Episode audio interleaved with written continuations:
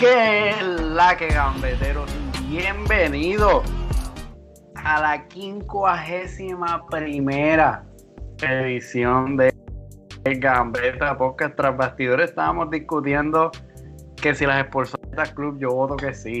Las Sporzonetas Pero es que la- las galletas club tienen sal como las Ritz, mano. Así que se Las empieza. esporzuelas son secas.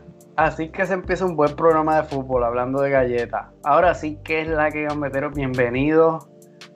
Eh, contra Natalia 51 episodios. Yo llevo 41 episodios dando lata aquí. Sí. Este, Sí. ¿Qué vamos a hacer? ¿Qué vamos a hacer? Este, porque la gente, nosotros llevamos ya hablando, ¿verdad? Siguiendo en esa misma línea de, de- de los tiempos, llevamos alrededor de dos meses, me parece, que cumplimos en, en el día de hoy en pandemia. Nosotros aquí en, en Fútbol Boricua y, y transmitiendo remoto. Y la gente no entiende. La gente no entiende. La gente no entiende gente que se tienen que poner la mascarilla porque Pero tenemos la sabe, lista. espérate, espérate, espérate. Es que hay varias cosas que las personas no entienden. Ah, mm, ya yo sé. Las personas no entienden que nos tienen que seguir en las redes sociales como Gambeta Podcast. Que Ajá, los estamos poniendo al día allí sin que tengas que escuchar el episodio. Exacto. Las personas no entienden. Un momento. Que las redes no son sustitutos para el episodio. Usted tiene que venir aquí como quiera. Sí, y si, y si hoy no entiende, si hoy no entiende lo que está pasando con Messi, deja de ver este episodio, vete al episodio pasado y mañana vuelves y ves este. ¿Está bien? Ok. Como del minuto 26 para adelante. Sí. Mira. Gambeta Podcast, Twitter, Instagram, Facebook. Tranquilo, ya arrancando. Te metes a Apple Podcast. Te metes a Spotify. Te metes a YouTube. Buscas lo mismo. Gambeta Podcast, mano, no es tan difícil. Es lo mismo en todos sitios. Hay Fácil. coherencia. De todos lados lo igual. buscas. Tú lo buscas, le das subscribe, le das follow, le, le das like a los episodios, más. Vamos, vamos Tienes que subiendo ser con un gambetero de que- verdad. Tú sabes que salimos, salimos en un medio en Panamá. Ayer.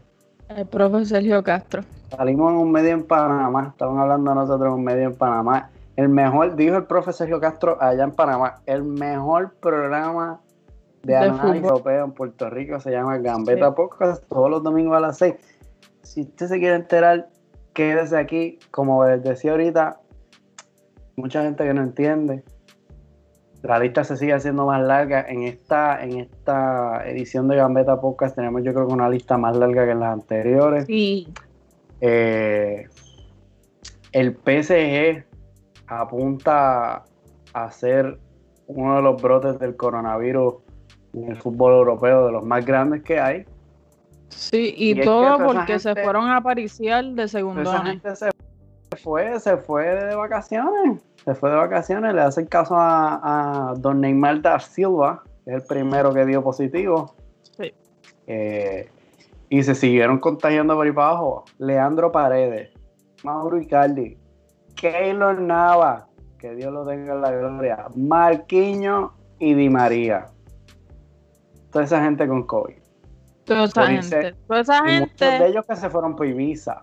Sí, y toda esa gente añadiéndole también a nuestro queridísimo Atlético de Madrid, los mejores de España.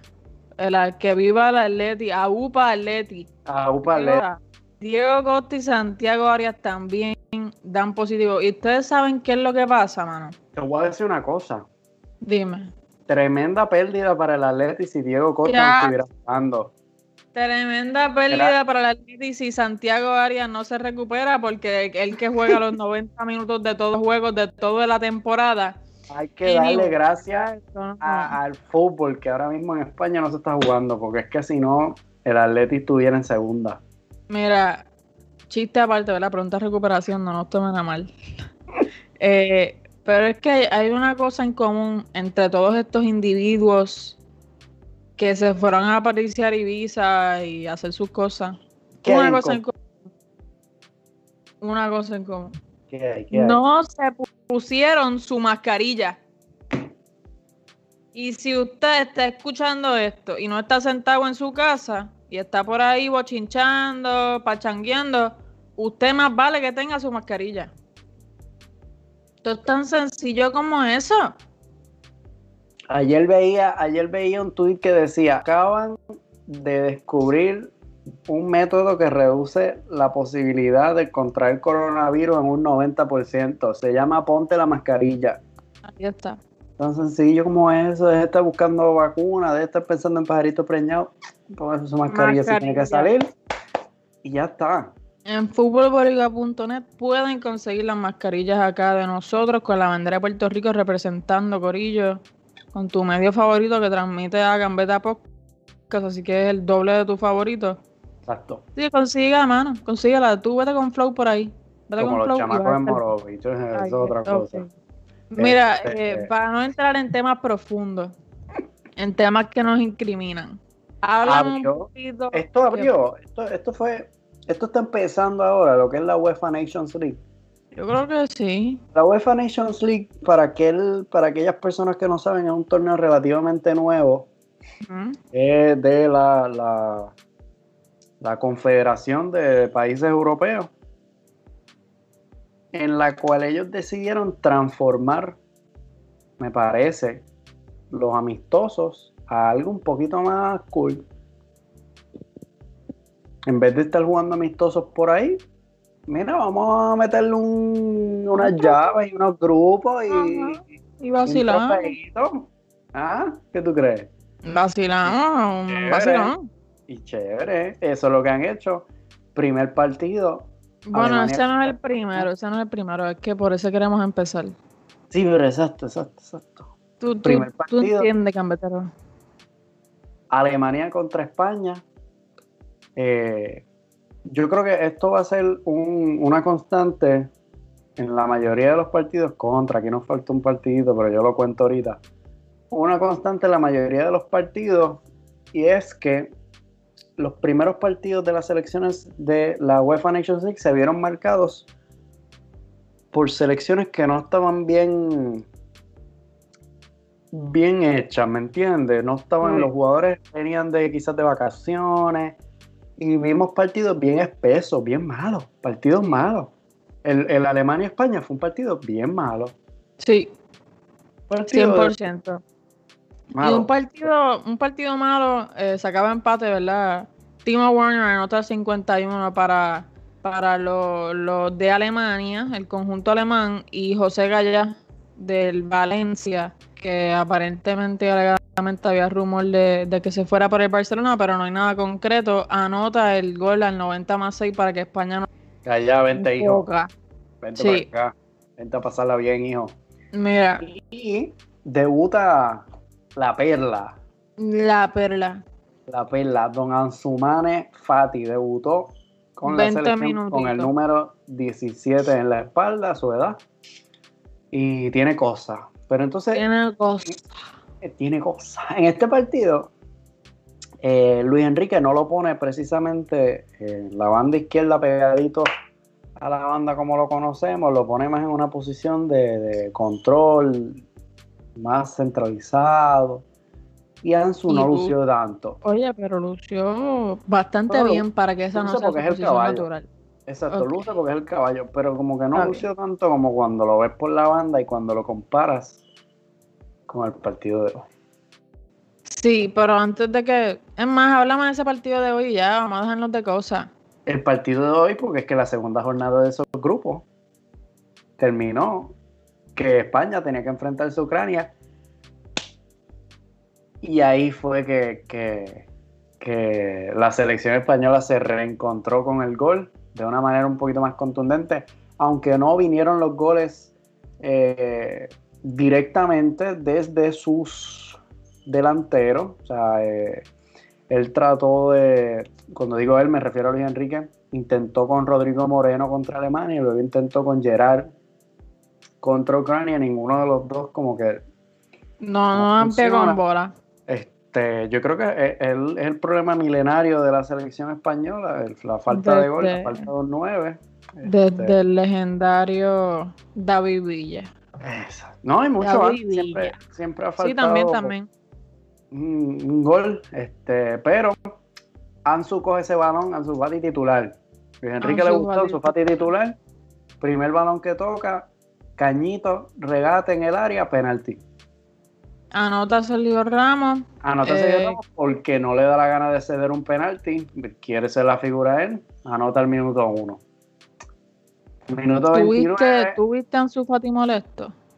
¿Quién se va a molestar a Ansu Fati si tiene Pues déjalo quieto Sergio, ya no me va así. Desde el minuto 29 Sergio Ramos otra vez anota un gol y se convierte oficialmente en el máximo goleador de la selección española. Pero no es hasta el minuto 32 que este hmm. joven... Que ya venía este joven, este joven de 17 años, 311 días, que probablemente tiene un par de millones en su cuenta en comparación a mí, le rompió el récord a Juan Errasquín, que tenía 18 años para aquel entonces, en el 1925. Los datos. Y se convierte en el jugador más joven en anotar un gol para su selección. Ah. Ansumane Fati con un golazo desde fuera ah. del área al minuto 32. Ah. Adelante el marcador 3-0 a favor de España contra Ucrania. Y no es solo el gol. Ansu Fati está hoy de 10. Ese chamaco no ha parado. Cada vez que tiene la bola hace algo. Yo estoy... Estaba leyendo en Twitter durante el episodio que adiós durante el partido que no es posible que le salgan dos meses al Barcelona. Que no es posible. que le pase algo en tres años y que, olvídate, que, que, que, se mancha la historia y que termine en el main 05 allá peleando por el descenso. No, fíjate, yo no lo veo, yo no lo veo como un Messi porque aunque la selección española se encargó de pasar su juego por él, porque hay que decirlo, todos los balones terminaban en los pies del 17 no era conductor del juego como lo es Messi y yo creo, yo lo veo más como el Neymar del Barça. sí, pero me El hecho de que, el Barcelona, con, su filosofía y valores que le faltan hoy día, que lo hablamos allá con, con, nuestro queridísimo Xavi Mondero en el episodio 1 de. El mejor episodio 1 de la historia. Tan bello, donde quiera que esté. Mira, este la filosofía y los valores del Barcelona le trajeron, le crearon a estos jugadores que conocemos y que probablemente conozcan nuestros hijos y nietos, que como Ansu Fati, Leo Messi, Andrés Iniesta, son personas de nombre que, llegan. Ricard Push, que es otro que, que estaba jugando con la selección sub-21 los otros días. Es paradójico, o sea, Push tiene 21-22 jugando con la sub-21 y Ansumane metiendo goles con la selección absoluta. Es que hay niveles, Seba. Tranquilo. Este, qué bien Ansu, qué bien Ansu. Este, hay que hablar también de que Enrique planteó muchísimas variantes porque se dio cuenta que el partido estaba malo. Planteó muchísimas variantes contra Ucrania, pero algo que me sorprende es que aunque, a pesar de que plantea muchísimas variables, se nota su mano, se nota la enseñanza, se nota el estilo de juego que quiere transmitir. Juegue quien juegue, vemos a la España de Luis Enrique y eso me está gustando. Sí, me gusta y Luis Enrique sabemos que es tremendo técnico y lo que está haciendo lo está haciendo muy bien. Hace poco salió en el Twitter de la selección española de fútbol un video eh, de Luis Enrique entrenando y alentando a los jugadores durante la práctica. Y eso comparado con el partido que vimos hoy, este, obviamente unos minutos antes del episodio, unas horas antes, tiene todo que ver. Sabemos que Luis Enrique estuvo, bueno, me, lo dijiste tú, que estuvo todo el partido gritando a los jugadores, ganando 4-0 al 90 más 3, gritando gritando, gritando. Tiago no baje, Tiago no baje. Ahora, este, abre la jugada, así todo el juego. Sí. Se escucha clarito y es, para mí es un espectáculo. Que me gusta ese tipo de entrenador duro, es un espectáculo. Me encanta, me encanta la España Luis Enrique. Tiene un futuro extraordinario. Una España renovada. Veremos a ver. Hay que resaltar también que Busquets no fue titular porque dio una mala imagen contra Alemania, pero pese a eso, Luis Enrique salió en rueda de prensa y lo defendió, dijo que es, es indiscutible el sello Busquets, pero yo creo que no dándole la titularidad contra Ucrania un poco, el, el mal, el mal estado de forma. Yo creo que un mal estado de forma porque no, no es tan viejo Sergio Busquets. Es verdad. Pero entonces cuéntame una cosa, que, es que hay, un dato bien interesante. Sí. ¿Quién era el asistente del seleccionador ucrani de Ucrania? Ucraniano. ¿Quién era? El asistente del seleccionador ucraniano, que hay que decirlo también, es tremenda leyenda. El seleccionador de, de, Ucrania, Andriy Shevchenko, leyenda del Milán, balón de oro. Su asistente es nada más y nada menos que Mauro Tassotti. Usted dirá, pero ¿quién es Mauro Tassotti? No lo conozco. Yo tampoco lo conocía, pero me puse a buscar y contra Mauro Tassotti es el famoso central que dejó al propio Luis Enrique, seleccionador de España, sangrando por la nariz, luego de que le metió un codazo en esos cuartos de final del Mundial del 1994. O sea, un, un, encontronazo feísimo. Yo estoy segurísimo que Luis Enrique ni le miró a la cara cuando lo tenía al lado, al otro lado allí en el banquillo. Este, Tassotti, que tenía 34 años en aquel entonces, y no recibió amonestación porque el árbitro no vio nada. Pero ustedes estarán viendo en la imagen que, Luis Enrique tiene algo de sangre aquí. Fue muchísima más sangre lo que votó. Yo busco una imagen, ¿verdad? Un poquito más chévere. Claro, sí, nos vamos a poner aquí a, con imágenes de sangre fea. Eh, pero luego, eh, es la primera vez que la FIFA eh, amonesta un jugador directamente con ocho partidos de sanción. Y Mauro Tassotti no volvió a jugar para la selección italiana. Ahí está.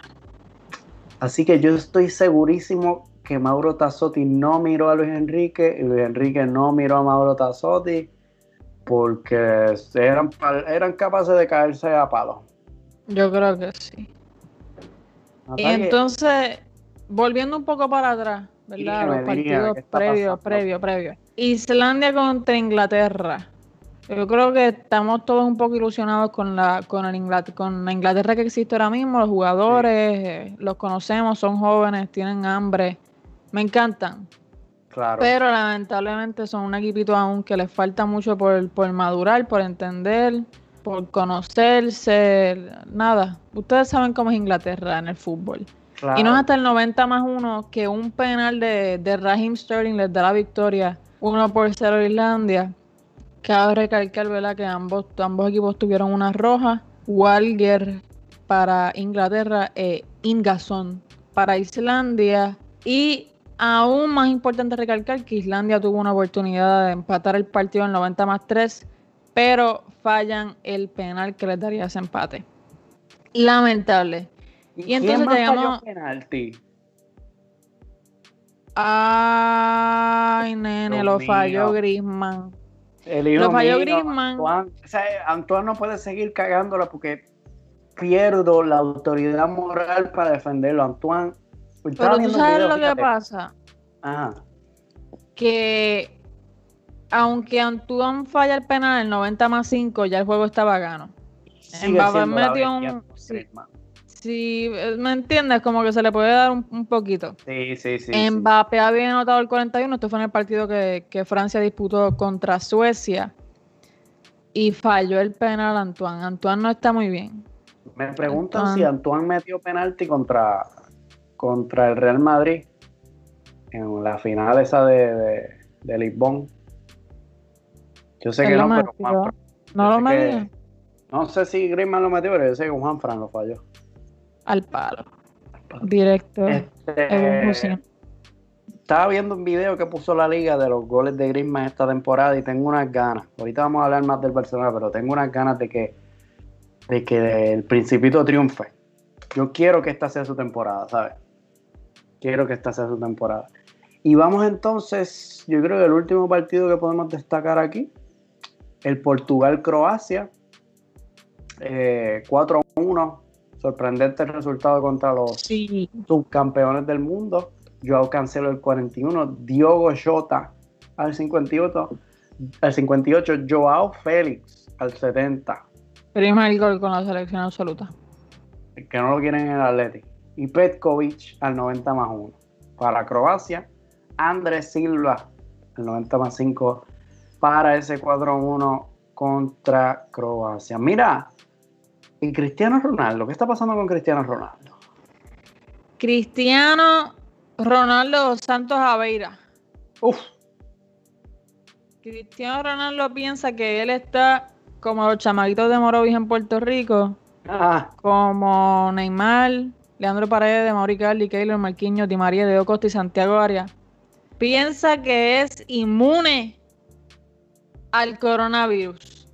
Mm, y estaba allí sin su mm, mm. mascarilla, un tipo, ¿verdad? Que, que, que una leyenda, un tipo que, que tiende a, ¿verdad? La gente lo que, lo que él hace, ¿tú me entiendes?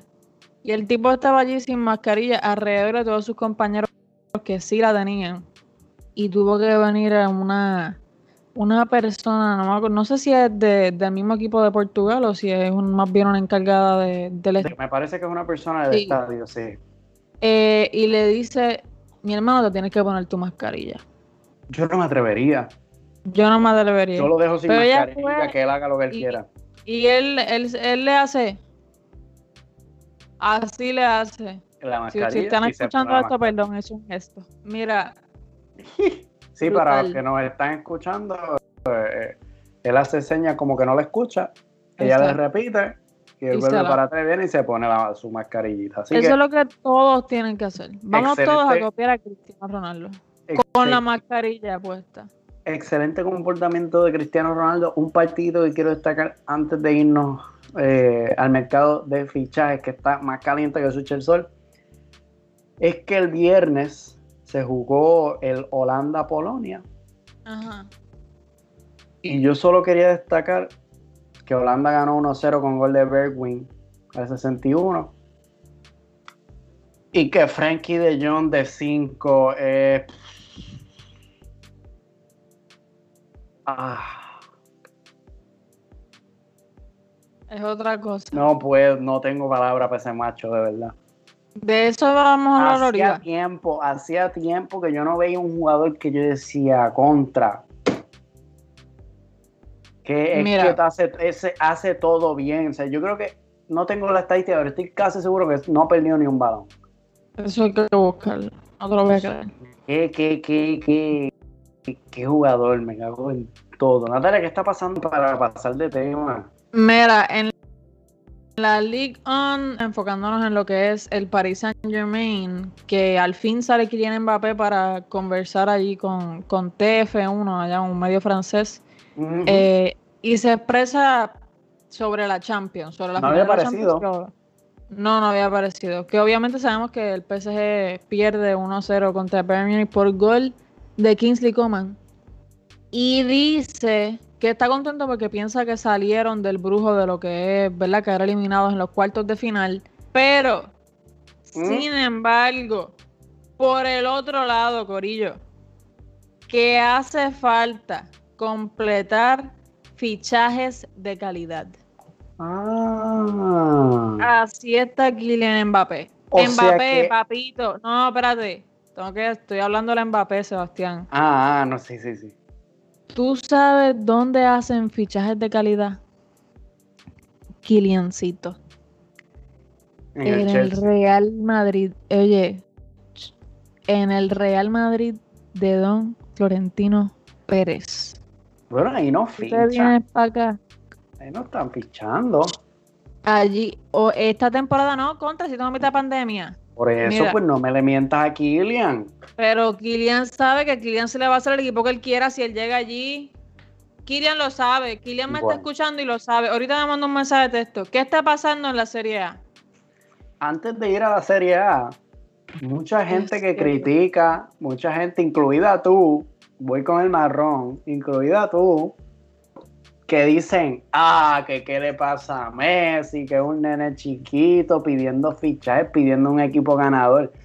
Ahora viene Mbappé, pide fichajes para su PSG Ah, y como es el ídolo del madridismo, se lo aplaudimos. Ah, yo, no se lo aplaudí, yo se lo aplaudí. Yo le dije, pichea y vente para casa. Vente para casa, papito. Eso fue todo lo que yo dije. Eso fue todo lo que yo dije. Eso fue todo lo que yo dije. Además, a mí no me molesta que Messi quiera crear un equipo ganador. Mm. Eso no me molesta. Y tú lo sabes. Ahorita, damos 10 minutos. 10 minutos, hermano, 10 minutos. 10 minutos, porque hay que ir a la Serie A primero. Hay que ir a la Serie A y a la Bundesliga y a la Premier League, Corillo. A la Serie A. Hay noticias en Italia porque es que la C Milán está temblando porque Donnarumma vuelve a pedir más dinero.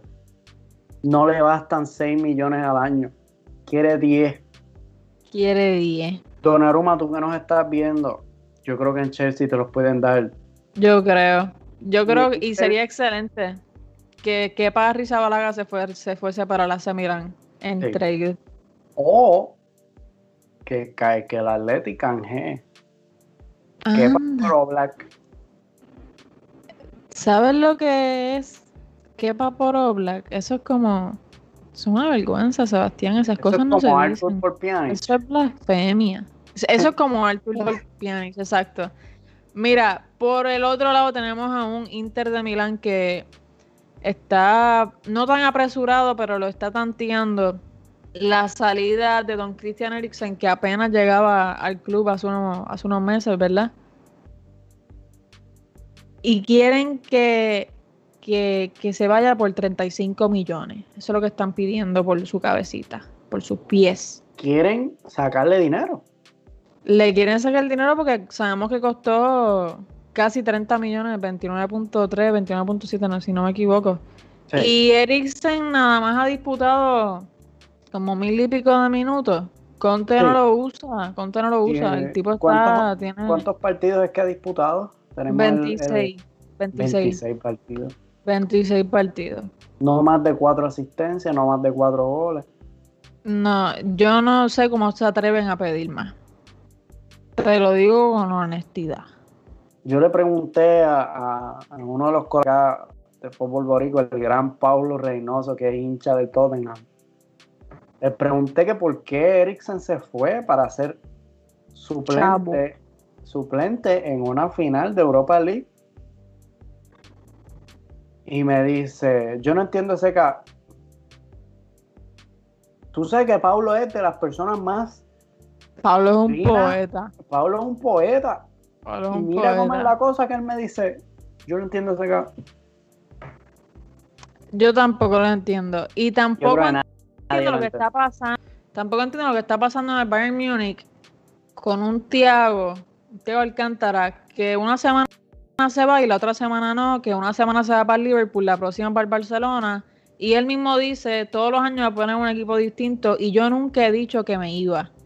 Mm. No se lo he dicho a nadie. ¿Y qué está pasando ahora, tío? ¿Qué pasó? ¿Está, está, siendo politically correct? o está siendo genuino. Me tienes que explicar porque Sebastián le va a dar un yello. Suena porque es que está sonando, sí está sonando. Está sonando bien alto, ¿viste? Estuvo bien cerca del, del, Liverpool y de momento como que lo del Liverpool empezó a bajar de tono y empezó a sonar un poquito para el Barcelona, empezó a sonar de nuevo para el Liverpool como que ya se estaba todo finalizando y de momento Thiago suelta esa bomba Thiago que la está rompiendo con la selección española de ganar un triplete. Yo creo que está en el pic de su carrera ese hombre ahora mismo. Y hablando de pics. Hablando hoy estamos con las transiciones, olvídate. Hablando de pics, hay un equipo por ahí que puede estar en un posible pick dentro de los próximos cinco años. Mira el tiempo que les doy. Oye, te mandaste ahí, por el chat estabas diciendo otras cosas. Pues a eso voy. Yo. eso voy.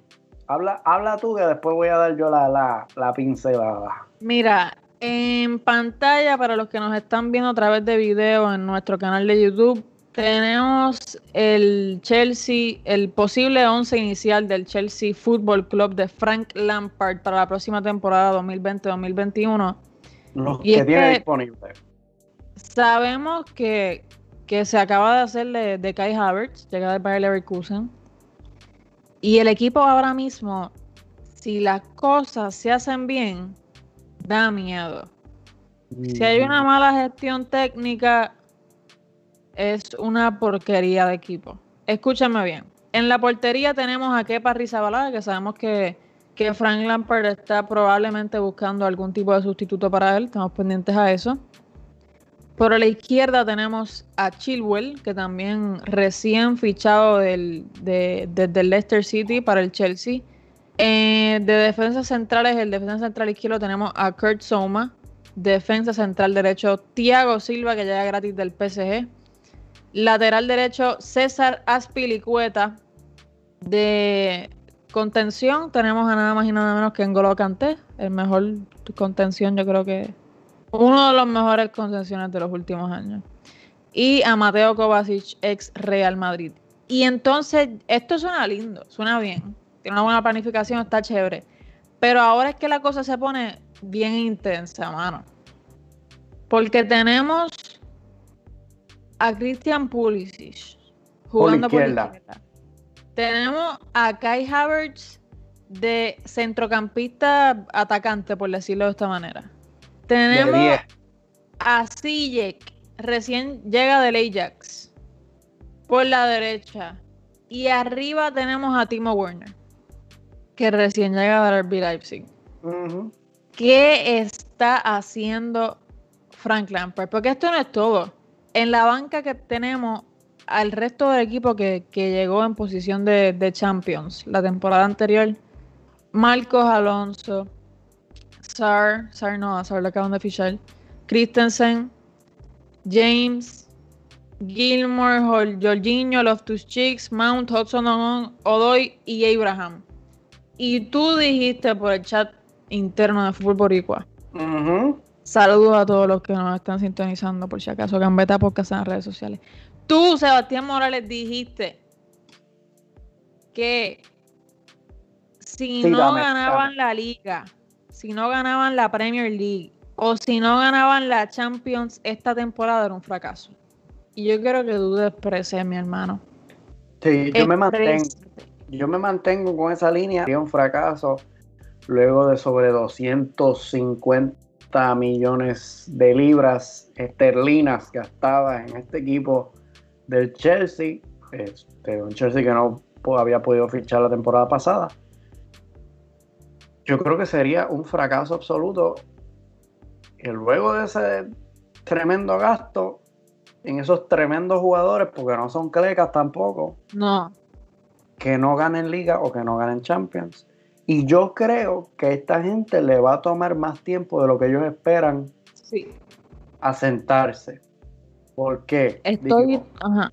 Cuéntame. Porque nos ilusionamos muchísimo al ver este 11 inicial con un 4-2-3-1. Dinero grande. Pero en los, clubes, en los clubes y específicamente en los clubes ingleses hay que tener una cosita que se llama cohesión, muchachos. Y él le acaba de añadir a tres jugadores atacantes que no se conocen. Yo creo que los que más se conocen quizás es eh, Havertz y Werner si es que han jugado juntos en la selección alemana, pero fuera de eso no, se conocen. Tienen que empezar a conocerse y tienen que empezar a conocer a Frank Lampard y al resto de sus compañeros y eso toma tiempo. Yo no los veo, yo los veo quizás como un tercer lugar en esta temporada en la Premier.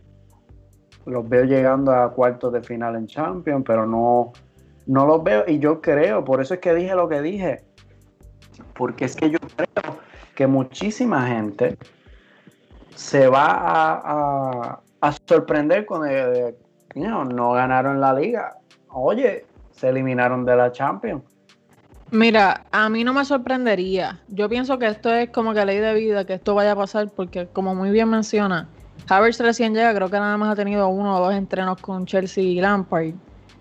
Esto puede ser desastroso, estoy segura que, que no, que sabes, porque decimos que este va a ser el posible 11 inicial, pero este es el 11 inicial ideal. Obviamente, o espero yo que, que, Frank Lampard tenga la, la inteligencia técnica que tenemos dos, nosotros dos que ni siquiera lo que hacemos es disfrutarlo. La, la, integración de estos jugadores tiene que ir poco a poco. Que no inmediatamente Havertz va a ser titular o no va a jugar los 90 minutos, que va poco a poco. Y a mí siento que sí es un fracaso porque sería un fracaso para mí si el Madrid no lo hace con, tremendo, con esta tremenda plantilla. Pero... Hablando del Madrid, mira Hazard. Hablando del Barça, mira Griezmann, una sola pieza, ah, muchísimos millones, un fichaje con nombre, primera temporada no encaja. y Griezmann encajó mucho mejor que Hazard, cabe recalcar, importante recalcar. Eh, no sé si Frank Lampard la tiene. No mm. lo sé. no, no sé si es que lo veo inmaduro, no sé si es que lo vi jugar y aún me siento rara. No sé, pero siento que, que no la tiene para, es que siento que sí, pero siento que no, me siento extraña. Siento que, pueden llegar cuarto, quinto, como pueden ganar, y ambas cosas no me sorprenderían. Y el primer juego que va a tener este Chelsea en la Premier League es el lunes 14 de septiembre contra Brighton and Hove Albion a las 3 pm hora de Puerto Rico para, para que Frank Lampard demuestre si de verdad este Chelsea da miedo. No, es la Premier ya. ¿Ya es Premier? Sí, ya, sí, el septiembre 14 ya tenemos. El próximo weekend hay gambeta de liga. Otra vez. Y ya. Y ya. Mira, pues sí, ese, ese, eso es lo que yo pienso del Chelsea. Les va a tomar muchísimo tiempo y va a haber mucha gente que va a decir: Ah, que hay que, hay que salir de Lampard, que Werner Flop. Me, parece que no, me parece que no hay que salir de ninguno. CJ Flop. Sí, no es flop. Hay que tener cuidado, hay que tener cuidado porque esto parece FIFA. Sí. FIFA yo lo ficho a los tres y gano el triplete. Pero en la sí, yo también. Es verdad. Nada, sí. Pero nada, llegamos al Arsenal allá. En el otro, lado, de, Londres. Londres. Oye, en el otro lado de Londres. Conectados. Gabriel Magalhaes, central de Lille, acaba de llegar como refuerzo a esa saga. Adiós, mira Oscar. Oscar, un saludo. Lampard la tiene. Lampard la tiene. El Chelsea no dará miedo en la primera fecha. Denle tiempo. Oscar, déjanos saber en los comentarios. Oscar, para los que no saben, fanáticos del Chelsea. Oscar, déjanos saber qué tú esperas de este Chelsea. Expectativas realísticas de este Chelsea esta temporada. En lo que seguimos con el, norte, un poquito más al norte un poquito más al norte de, Londres, que está Manchester, que ya lo que habíamos anunciado aquí se cumplió, como ocurre todas las semanas aquí, todos siempre estamos dando exclusivas. Gracias a Fabricio, pero como quiera damos la exclusiva. Gracias a Misael Vega. Gracias a Misael Vega, ahorita venimos con más cosas. Donny Van de Beek. Van de Beek, el nuevo número 34 del Manchester United Qué fichajazo. Qué fichajazo. Natalia, ¿por qué él va a usar el número 34? Es un número muy extraño. Ustedes, sí, ¿verdad? Pero ustedes fanáticos del fútbol eh, probablemente sepan de, de Mohamed Nouri, el jugador holandés, ¿verdad? Que se vio interrumpida su carrera futbolística a muy temprana edad por daños en el cerebro, ¿verdad? Causados por la arritmia cardíaca durante un partido en la pretemporada del 2017. Y recién se levantó la coma, Nauri. Algo muy bonito. Y sabemos que portaba el número 34 en su jersey. Sí. En su camiseta. Y siguiendo los pasos de otros compañeros de, del Ajax, como lo han sido Amin, Kluivert, Beltman, cuando abandonan el equipo, los equipos llevan el número 34 en honor al tremendo jugador que lamentablemente tuvo esta situación. Bien, muy bien. Me muy bonito. Me gusta, me gusta, me gusta, me gusta, me encanta eso. Los, holandeses tienen una cultura de fútbol muy bonita. Sí, es una familia, me encanta, me encanta eso. Y entonces, por último, para cerrar acá con, con la Premier League y llegar al grosor de la Liga Española, ¿qué está ocurriendo en el Everton de Don Carlo Ancelotti? Ah. Carleto. Bueno, pues trajeron a Alan, el centrocampista brasileño que me parece que es titular en la selección. Este. y Carleto. Y Carleto, mira. Agarró el teléfono Carleto. y dijo, mm, déjame llamar a mi viejo amigo Don James Rodríguez con el que gané la décima, que lo necesito acá. Y estamos esperando. Sí, seguimos porque ahí. ese fichaje, lo voy a decir para broma, mira, ese fichaje de James Rodríguez por el Everton está al caer también. Cuestión yo creo que de semanita. Sí, hay que tener cuidado, probablemente sea cedido, así que tenemos que estar pendientes a los detalles que, que más semana. Bien. Pero pendiente que en Gambetta siempre se van a enterar de todo primero, ¿está bien? Oye. Entonces llegamos. Y antes de pasar a España, déjame mandarle un saludito bien caluroso a Titimelo y a toda su familia que nos están viendo ¡Épale! desde Sidra. Este, mucha salud para ustedes. Me quiere hacer llorar Raúl Torres. Mucha salud para ustedes. Este, estoy loco por verlo y compartir con ustedes, así que vamos para adelante, pero verlos pronto. Natalia, ¿qué está ocurriendo en. España? Un saludo. Pues mira, en España, que yo sé que esto es lo que les gusta por allá, en, en Sidra que están, ¿verdad? Ya mismo llegamos al tema Messi para que, para que los chiquitines se activen. Pero vamos, Exacto. el Real Vamos Madrid primero, las cosas como son, los primeros primeros, ¿está bien? Los Reyes de Europa primero, el Real Madrid. Florentino Pérez dice públicamente ya que, que no, que está contento con la vuelta de Andrei Lunin, de, de Álvaro Driosola y de Martín Odegaard, que estaban, Tremendo ¿verdad? fichaje, no es la poca cosa tampoco. No, ¿verdad? Eh, tienes razón. Pero que está contento, que no, va- no van a haber fichajes como tal. Simplemente la llegada de estos jugadores. Sabemos que Oscar Rodríguez se, se va para el Sevilla por 13.5 millones de euros, como si fuese poca cosa. Y Brahim Díaz al fin accedió a irse cedido una temporada y lo está haciendo en el AC Milán. Ya Parece que me disputó escuchó.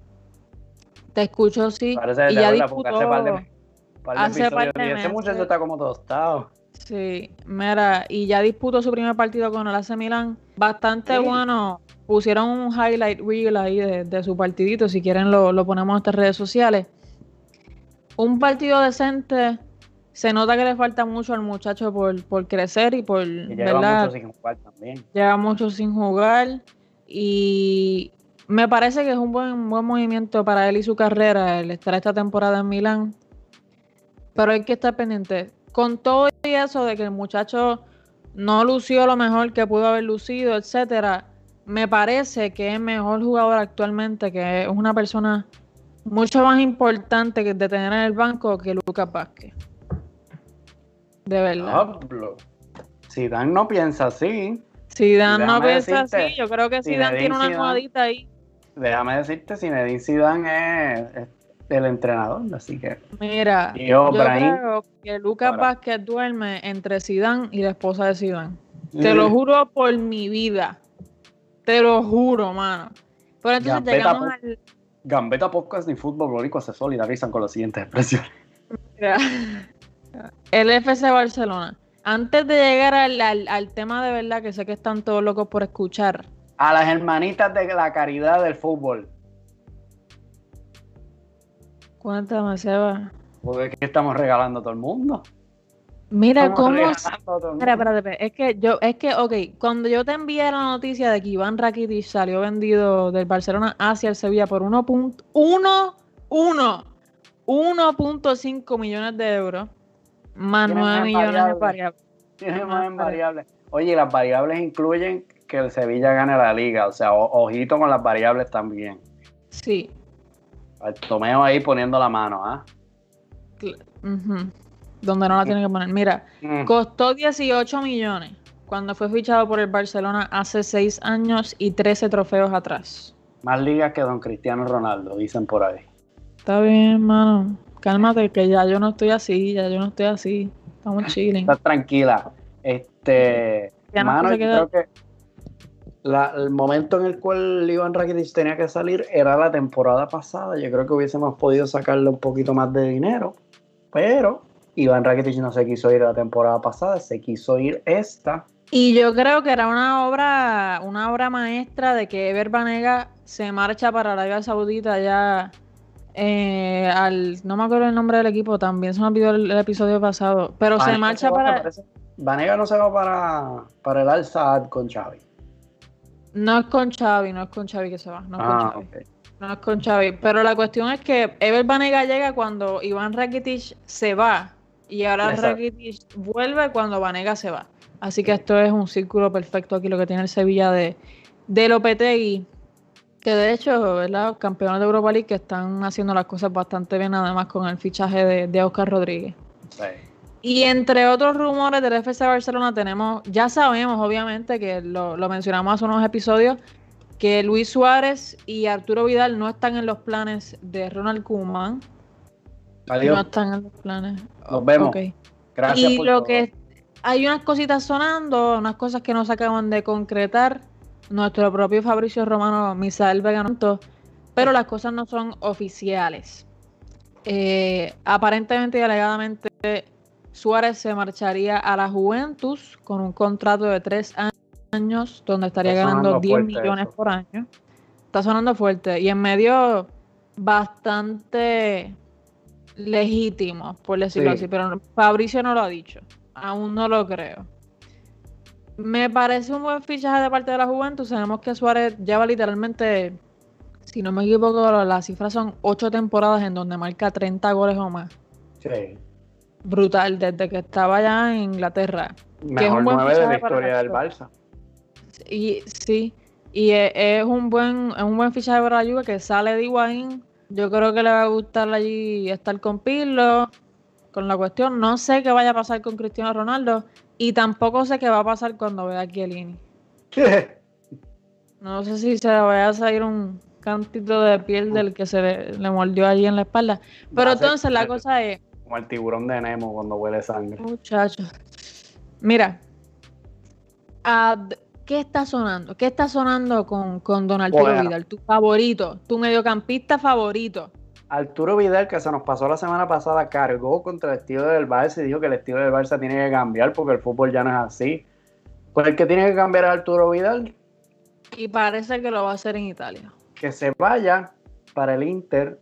Lo que me cuenta nuestro Fabricio Romano Misael Vega es que eh, lo de Arturito Vidal también se va, se va a hacer por Corillo. Oh, Dios. Es que el, tema de Arturo Vidal es tan. Es tan. No sé si, no sé si me fui yo, si fue Seba. Estamos bien los dos, nos dice, nos dice producción.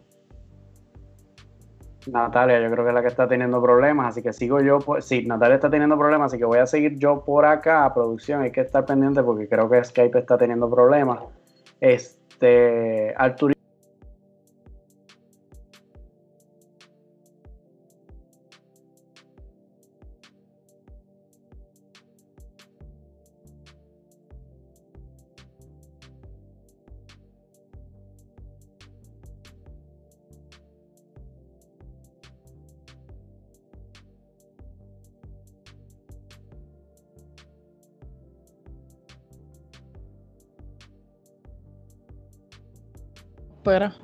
Skype, sí, mano, que, se nos olvidó que ustedes llevan. ¿Estamos al aire? Estamos al aire, yo, disculpen. Este problemas técnicos. Ese problemita técnico, estamos acá, estábamos hablando de lo de Arturo Vidal, así que seguimos con eso. Lo que les estaba contando era que la situación de Arturo Vidal es la siguiente. Lo más probable va a salir gratis al Inter de Milán. Este, y va a salir gratis al Inter de Milán porque ha llegado a una especie de acuerdo con el FC Barcelona en el cual lo dejan salir libre y él no exige que le paguen lo que le queda del contrato. Todo bien. Así que es algo como que, eh, te doy, me das y ya está. Y nos vamos. Los que suenan por ahí, Wijnaldum, que está al caer, ya la leyenda del Barcelona, Don Histro Stoikov, eh, dijo que ese es el próximo número 8 de mi amado Barcelona. Eso fue lo que dijo él. Este, y Depay también está al caer. Ambos jugadores relativamente baratos, entre los 20 y pico y 30 y pico millones de, euros. Está chévere. Coutinho aparenta estar en los planes de don, don Ronald Koeman. Ven acá, ¿con, qué cara tú crees que llegó Coutinho al vestuario? Contento si viene a ganar un triplete. Y de meterle un 8-2 a su equipo. ¿Cómo tú crees que lo recibieron? No, eso, eso fuera de, yo creo que eso es profesionalidad. Yo creo que ningún jugador del Barcelona lo va a mirar mal por meterlo. Oye, pero, pero y cuando Isco y Asensio estaban diciendo, eh, dejé jodiéndolo, chavándolo por lo malo que es. Yo creo que se vacilaron. Sí, pero no es lo mismo. Porque le metiste un 8-2 y Messi amenazó con irse, por eso no es lo mismo. No, no, no, no, porque es que Coutinho regresaba. Y Coutinho es un tipo que es querido en el vestuario. Yo no creo que haya, que haya problemas por eso. Pues eso no, pero problemas no, un vacilón, ¿eh? Ah, vacilón, súper. Súper, no es problema, no es problema. Y entonces, te menciono a Messi y yo creo que tremendo ahí. Estamos hoy. Hoy estamos, hoy estamos con las transiciones, las transiciones más porquerías del mundo, pero Corillo, es que estamos cansaditos. Mercedes aceitado parece esto, ah. Mira, no quiero ni hablar de lo primero que, que, dice ahí para nosotros. Quiero hablar del día de la decisión. Sí, muy bien. Messi decide, Messi decide. ¿Cómo decide? ¿Qué decide? Isaac, que no, espérate, porque, porque ahí está Isaac comentándonos. hablamos de Ansu, hablamos de Ansu, dar un poquito para atrás al episodio, disfrútatelo mañana cuando quieras, a la hora que tú desees. Sí, en que hablamos de Ansu muy bien. Busca YouTube Gambeta Podcast, este, que eso va a estar cuando acabe la transmisión, eso va a estar ahí. Así mismo. Este, Pero cuenta. Mira, el día de la decisión nos despertamos con un comunicado del el papá de Messi, Jorge Messi, desmintiendo el comunicado que habíamos hablado la semana pasada de la liga, que decía que Leo Messi este, tiene que acogerse a la cláusula de 700 millones si quería salir. Jorge Messi dijo que no, que él no tenía que acogerse a esa cláusula y que saldría libre. Cuando ese comunicado salió, yo como culé exploté porque este, es duro ver que el representante del mejor jugador del mundo, el mejor jugador en la historia del Barcelona, el capitán del Fútbol Club Barcelona, tiene intenciones reales de irse libre, gratis. ¿Ok? Es duro. Luego empieza a sonar que Messi a eso de las 3 de la tarde va a salir a hablar sale a hablar Leo Messi en una entrevista exclusiva con Oye, se tardó, se tardó como Titi Wanda.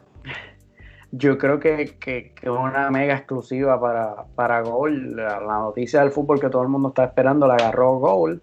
Este, una entrevista en casa de Leo, Leo Messi, como podrán ver en la gráfica que producción tiene en pantalla ahora mismo, este, o va a tener ahora mismo, Messi en chancla, tranquilo, en su casa, discutiendo en la chancla esta que parecen que se la, que se la compramos en el primer Walgreen que encontró antes de la entrevista. La chancla de Capri, ahora yo estoy seguro que son Gucci, una mierda así. Eso te iba a este, decir, hermano. ¿Y qué, qué es lo que dice? Porque esta entrevista es interesante. Muchas personas, incluyendo el FC Barcelona y la cuenta oficial del FC Barcelona en Twitter, se enfocan en una cosa y es que este es el club de mi vida, yo lo amo. Sí. Pero importante, Messi no decide quedarse. A Messi lo obligan. Messi decide quedarse. Porque no se puede ir gratis. Y lo dice Seba, yo sé que te duele, pero es que él lo dice. No, no.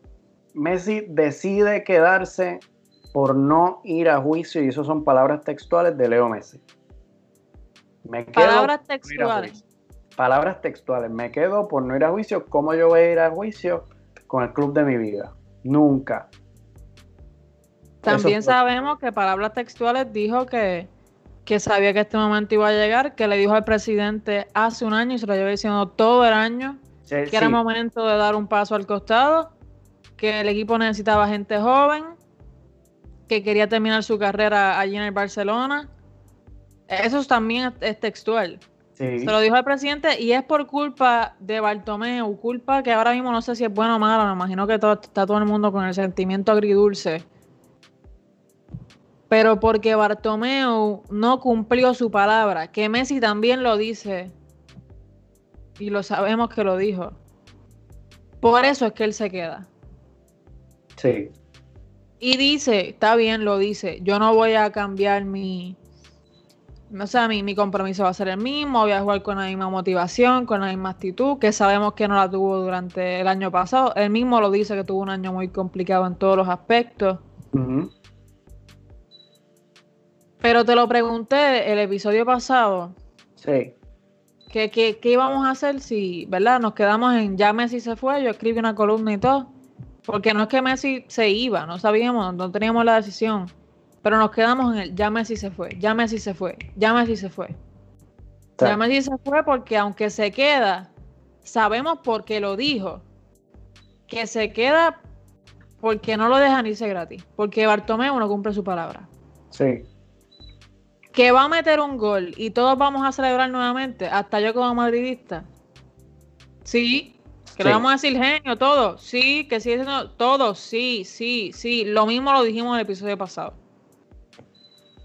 Pero Messi hace esto. Esto pasó. Esto es vergonzoso, por decirlo de esta manera. Él habla bien, lo dice las cosas bastante bien dice que es el club de su vida, que nunca sería juicio. Me encanta, me encanta, pero esto pasó. Sí.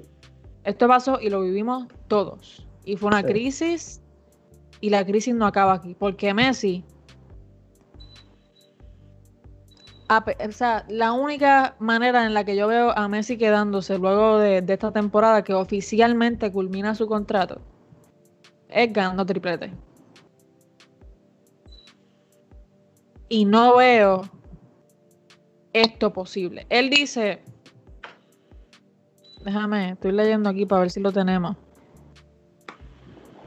que quería un proyecto ganador y ganar títulos con el club para seguir agrandando la leyenda del Barcelona a nivel de títulos. Y la verdad que hace tiempo que no hay proyecto ni hay nada. Se van haciendo malabares y van tapando agujeros a medida que van pasando las cosas lo dice. Ahí mismo a Bartomeu los huevos a peseta. Bartomeu no está haciendo las gestiones bien. Las personas que tienes encargadas no están haciendo las gestiones bien. Te lo digo yo, Leo Messi. Que sabemos que tampoco es la primera vez que se lo dice, pero esta vez sale y lo dice para el público. Y con nombre. Y con nombre. Y entonces estábamos hablando tú y yo antes del episodio algo bien sencillo y tú me dices, es que este hombre quiere un equipo ganador, pero tiene a Griezmann. Se le va a quedar Suárez, quizás no sabemos, lo de Suárez este no veremos. Pero se le trajo a Suárez, se le trajo a Frankie de Jong. Parece que se le va a traer a Wijnaldum, a Memphis Depay. Hombre,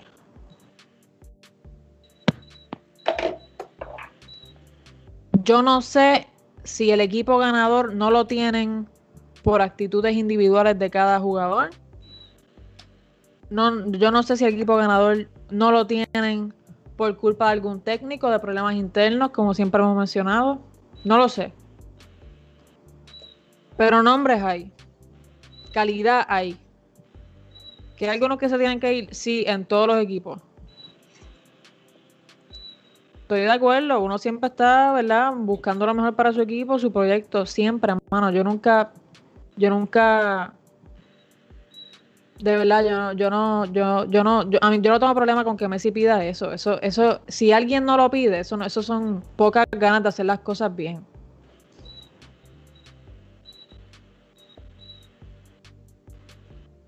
Mira, este, yo como, a mí como culé me, tranquilizó un poco la, entrevista.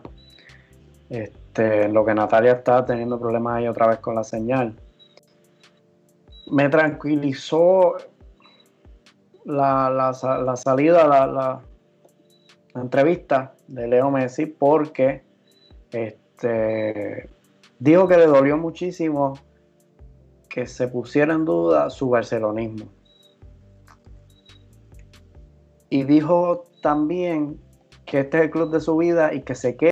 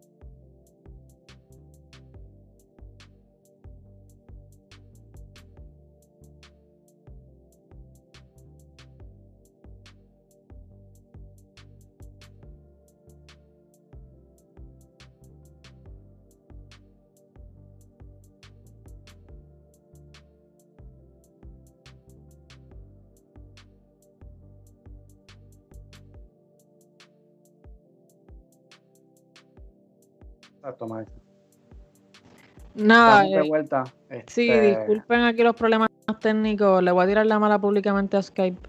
Porque ya estoy, ya estoy molesta. Mira, Mira te, contaba antes de para ir cerrando, ¿no? Porque estamos teniendo los, problemas. Te contaba, le contaba a la audiencia que, me dejó un sabor agridulce la, la entrevista de Leo Messi. Por lo menos me quedo con lo que dice de, que, de que su barcelonismo está intacto y que este va a ser siempre el club de su vida.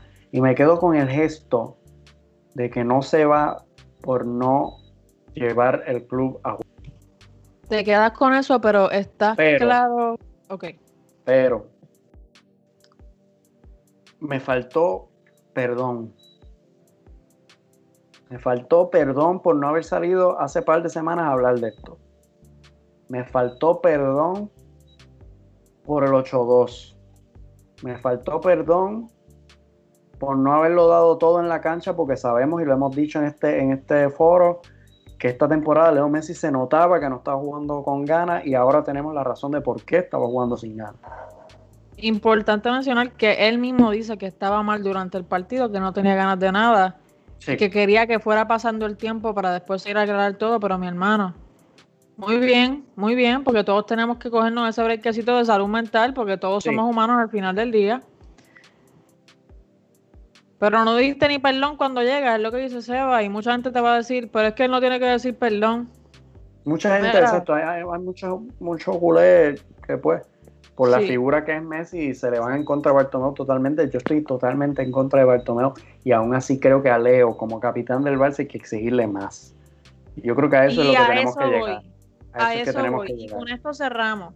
Pregunta para todos los gambeteros, nos la pueden dejar contestar en nuestras redes sociales o aquí mismo a través del chat. ¿Debería Leo Messi continuar siendo el capitán del FC Barcelona luego de este desbarajuste? Yo digo que no.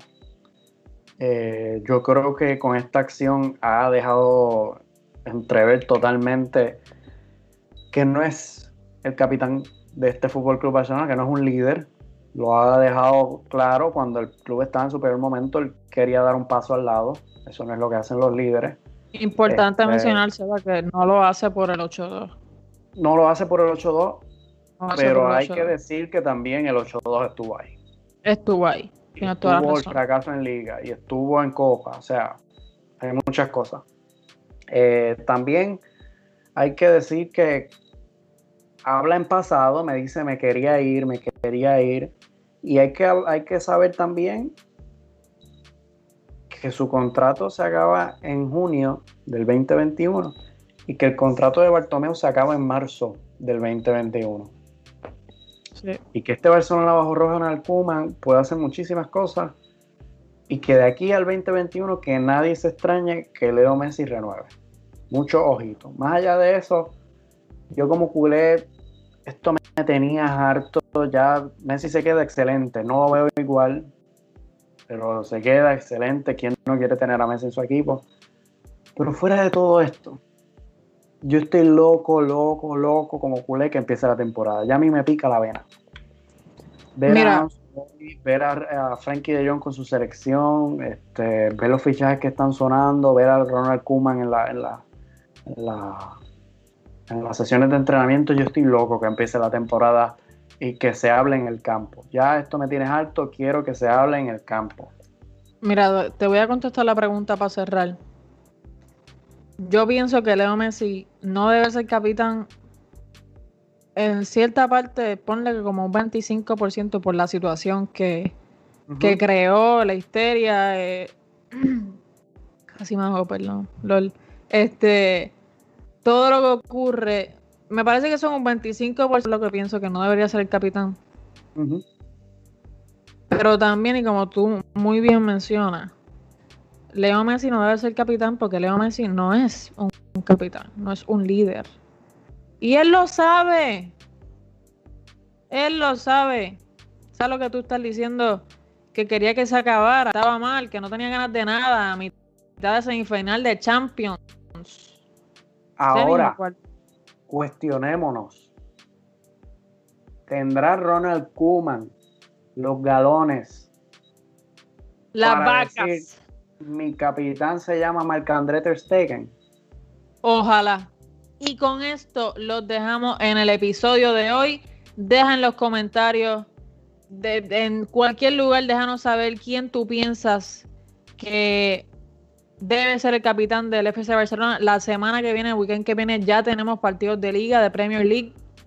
Así que pendientes al domingo que viene para tremendo episodio de Gambeta Podcast, en donde veremos quién lleva el brazalete del capitán en el FC Barcelona y cómo Zinedine Zidane, el Cholo Simeone y el resto de los entrenadores se acomodan para esta temporada 2020-2021. Gracias a todos por sintonizar esta edición número 51 de Gambeta Podcast. Mucho fútbol y que todo esté bien por allá. Bien. Chequeamos.